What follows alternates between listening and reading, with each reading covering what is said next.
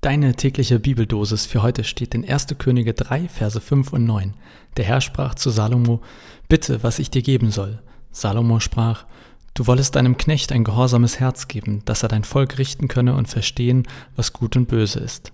Und aus dem Neuen Testament, aus Philippa 1, 9 bis 10, Paulus schreibt, Ich bete darum, dass eure Liebe immer noch reicher werde an Erkenntnis und aller Erfahrung, so dass ihr prüfen könnt, was das Beste sei. Moin, schön, dass du wieder oder ganz neu hier dabei bist. Heute wird es auch endlich kürzer, versprochen. Zumindest kürzer als gestern. Stra starten, Straten, Straten, Straten. Starten wir mit dem Vers aus dem Alten Testament. Salomo war ein König von Israel und der hatte einen ziemlich heißen Draht zu Gott. So heißt, dass Gott ihm quasi einen Wunsch freigibt, wie so eine Fee, irgendwie habe ich gedacht. Ne? Und Salomo wünscht sich, mach, dass ich als König zwischen Gut und Böse unterscheiden kann. Geiler Wunsch, oder nicht? Ich weiß ehrlich gesagt nicht, ob ich das ganz oben auf meiner Wunschliste stehen hätte. Also wenn Gott mir einen Wunsch freigeben würde, darüber habe ich noch nie nachgedacht. Wie ist das bei dir? Wenn, ist jetzt eine ernst gemeinte Frage. Äh, wenn du eine Sache von Gott dir wünschen könntest, was wäre das? Schick mir gerne deine Antwort. Das würde mich wirklich interessieren. Vielleicht kann ich mir dann davon auch was klauen. Ich denke aber auch nochmal darüber nach, was ich mir von Gott wünschen würde. Zurück zu Salomo und seinem Wunsch. Er möchte verstehen, was gut und böse ist. Und woran denken wir da alle sofort? Richtig, an die Geschichte von Adam und Eva. Ich zitiere aus dem ersten Buch Mose. An dem Tage, da ihr davon esst, werden eure, werden eure Augen aufgetan und ihr werdet sein wie Gott und wissen, was gut und böse ist. Der sogenannte Baum der Erkenntnis. Wer davon isst, der weiß, was gut und böse ist. Kurios, oder nicht? Kurz für die Nerds unter uns. In der Geschichte mit Adam und Eva steht Wissen und hier bei Salomo steht Verstehen, also auf das Gute und Böse bezogen. Äh, und auch im hebräischen Text stehen da zwei verschiedene Worte. Das ist also jetzt erstmal nicht falsch übersetzt. Und man könnte sich das jetzt ja vielleicht genauer angucken. Also was heißt verstehen? Was heißt wissen? Weil vielleicht könnte man ja sagen, äh, gut, also Adam und Eva, die haben vom Baum der Erkenntnis gegessen und deshalb wissen wir jetzt, dass es Gut und Böse gibt, aber wir haben es noch nicht wirklich verstanden. Ich weiß ehrlich gesagt nicht, ob das jetzt Wortklauberei ist oder überhaupt was austrägt das müssen wir hinterher oder irgendjemand, der sich mit Sprache besser auskennt, äh, bestimmen. Aber ich finde das auf jeden Fall spannend, denn faktisch ist das doch so. Wir wissen, oder wie auch immer wir das nennen, ich sage jetzt mal, wir wissen, dass es Gutes und Böses gibt. Aber das Schwierige ist doch, es zu unterscheiden, es wirklich zu verstehen, was ist jetzt gut und was ist jetzt böse. Ja, manchmal ist das easy. Aber ich finde ganz oft auch nicht. Es ist nicht immer schwarz oder weiß und manchmal kann eine Situation auch ziemlich vertrackt sein und man erkennt das selbst nach ewig langem Nachdenken nicht. Deshalb, ja, ich kann auf eine Art diesen Wunsch von Salomo verstehen.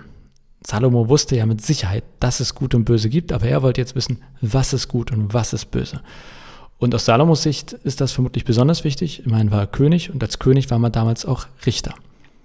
Deshalb es wäre sehr sicher nicht mein erster Wunsch an Gott, aber trotzdem finde ich diesen Wunsch von Salomo sehr spannend und auch sehr wertvoll. Denn wenn ich mir eine ideale Welt vorstelle, ein Paradies auf Erden, dann würden mindestens die Richter und die Menschen, die uns regieren, mit so einer, ich sage es jetzt mal, Weisheit ausgestattet sein. Eine Weisheit, die versteht, was gut und was böse ist. Und ich glaube, dass Paulus etwas sehr ähnliches meint. Also in dem Vers aus dem Neuen Testament.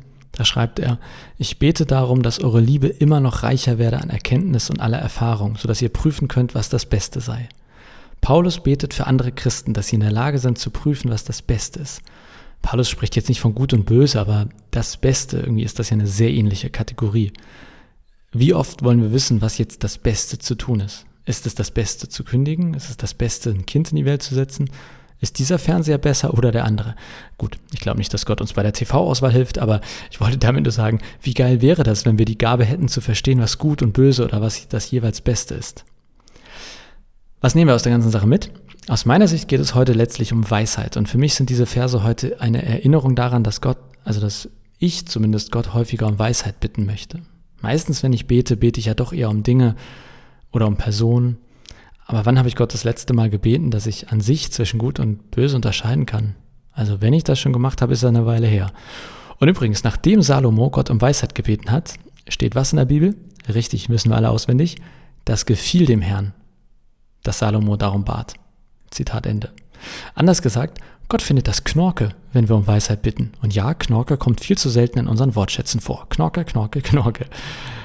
Deshalb, ich werde mir vornehmen, in der kommenden Zeit häufiger um Weisheit zu bitten, wohlwissend, dass Gott das Dufte findet. Noch so ein Wort. Dufte, Dufte, Dufte. Und ganz ehrlich, ein wenig Weisheit kann ja vermutlich keinem von uns schaden, oder? Und ich meine das auch ganz ernst. Wenn Gott mir ordentlich Weisheit schenkt, dann müsste ich ihn ja vielleicht auch nicht andauernd fragen, was ich jetzt machen soll. Von daher, das kommt mir jetzt aber spontan, ist das ja ein ganz egoistischer Gedanke von Gott vielleicht, dass er uns Weisheit schenkt, dann hat er weniger zu tun oder mehr Ruhe. Naja, das führt zu weit. So viel für heute. Wenn das mit der Weisheit nichts für dich ist, dann vielleicht ja die andere Frage für den heutigen Tag. Wenn du einen Wunsch an Gott frei hättest, welcher wäre das? Ich wünsche dir auf jeden Fall einen Tag voller weisen Entscheidungen. Mach's gut und bis morgen.